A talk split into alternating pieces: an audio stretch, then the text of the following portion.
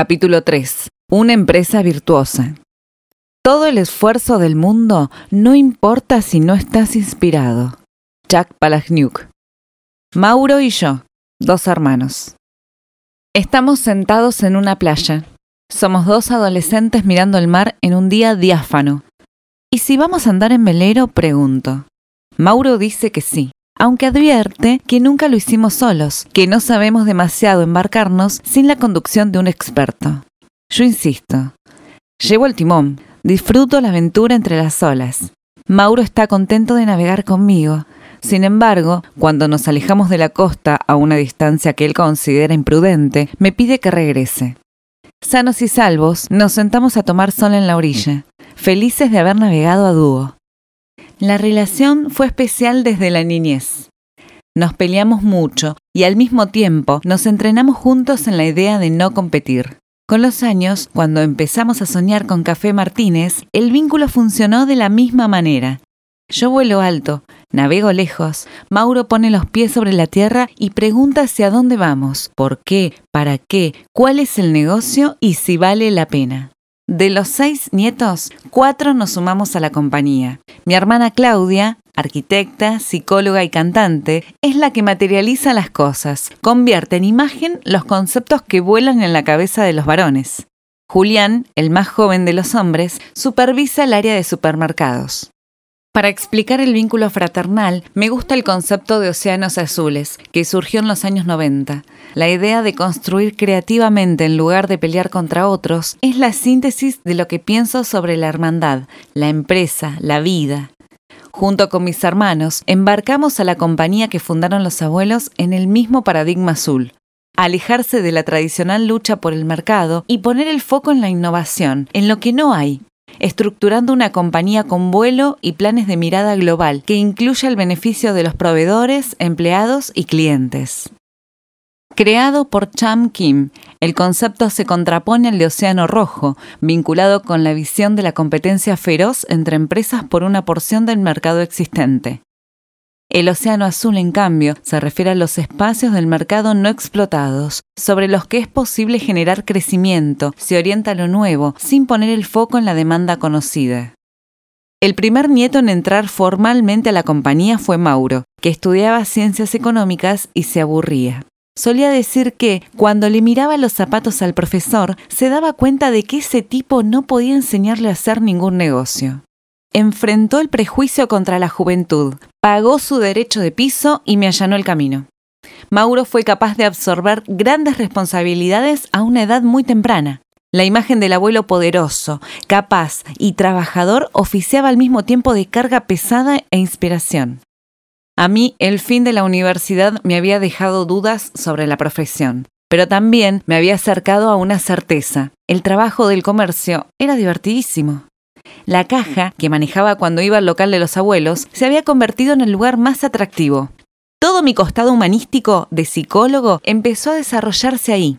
Escuchaba a los clientes y trataba de entender sus deseos.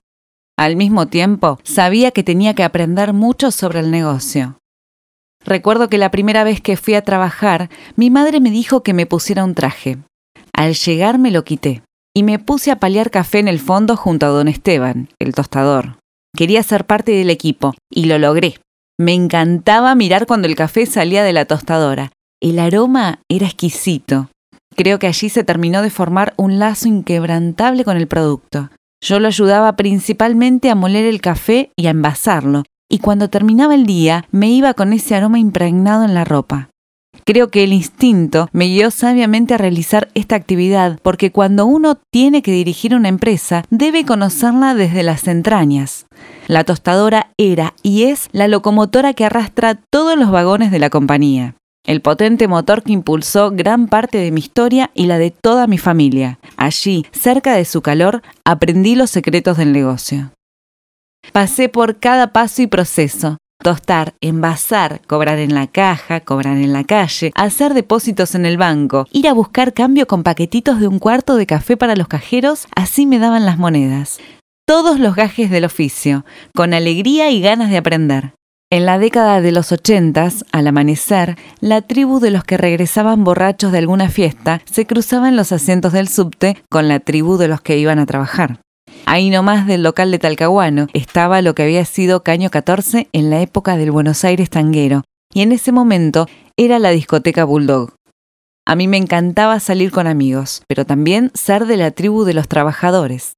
Llegaba al local muy temprano, leía los diarios, escuchaba en la radio a Haddad y Longobardi, mientras miraba cómo los porteros limpiaban las veredas del barrio, haciendo brotar del piso un inconfundible olor a baldosa mojada, parecido al de la lluvia.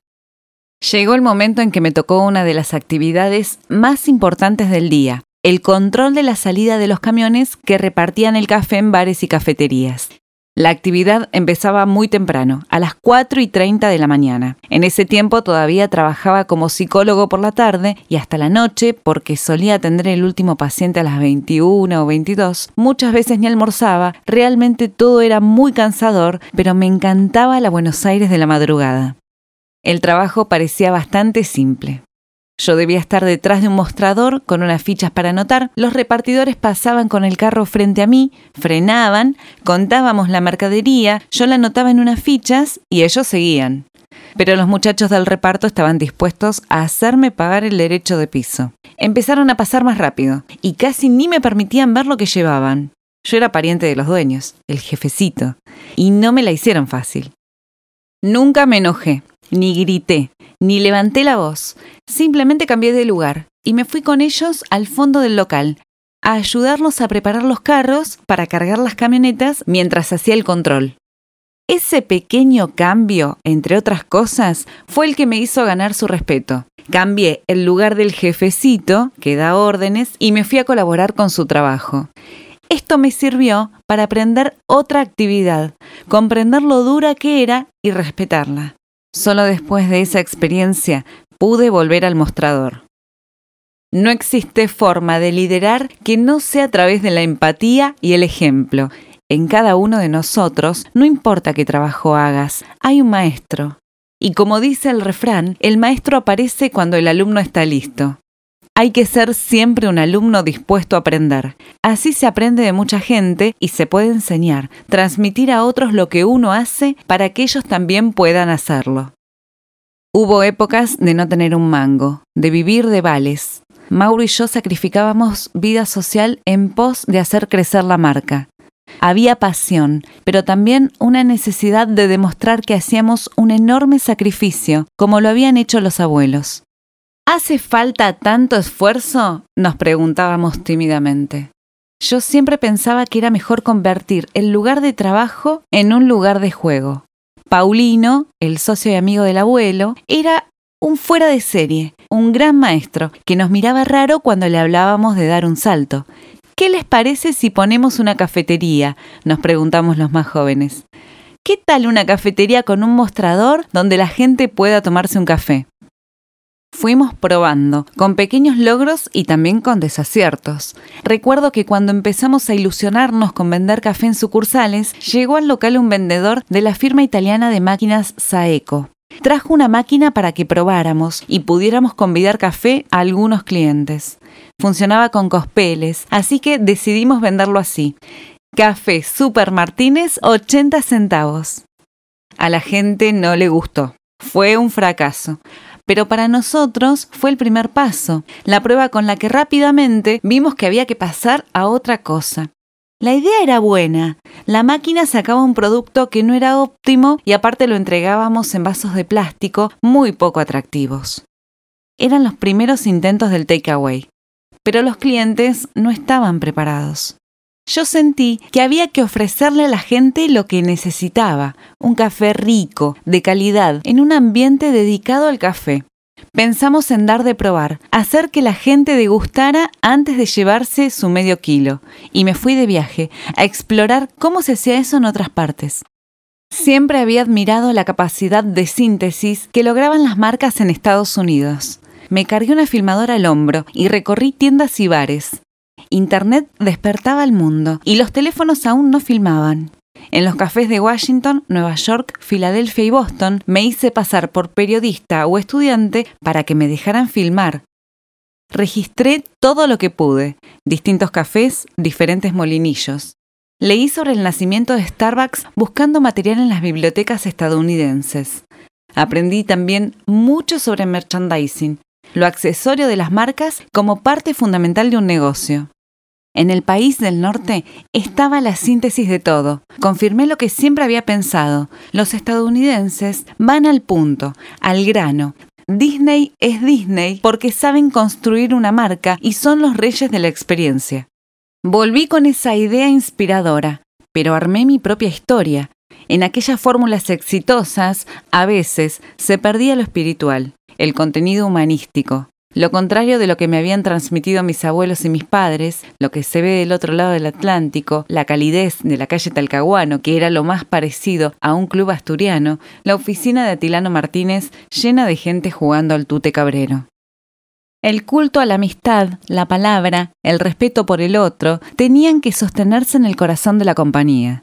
Eso así de simple y así de profundo fue lo que acordamos con mis hermanos cuando nos sentamos a desarrollar la primera cafetería gourmet de la Argentina y de gran parte del mundo.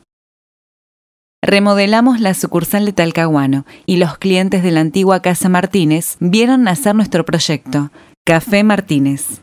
A mí siempre me gusta decir que la empresa no es ni un tostadero ni una cafetería, está en el medio, como un océano azul en el que no hay muchos competidores que se animen a jugar tanto con el café. En las compañías no es útil apoyarse solo en esquemas tradicionales. Hay que permitir el error, dejar jugar, mandar una idea a las 2 de la mañana, abrir un espacio de creatividad, pensar cosas nuevas, salirse del molde sin pensar en dominar al otro en lugar de proponerle una nutrición mutua. Así como la educación virtuosa se da con un ida y vuelta, tomando lo mejor de cada uno, del mismo modo debería funcionar una empresa. Creo importante tomar como ejemplo el modelo de sistemas abiertos de las empresas de software.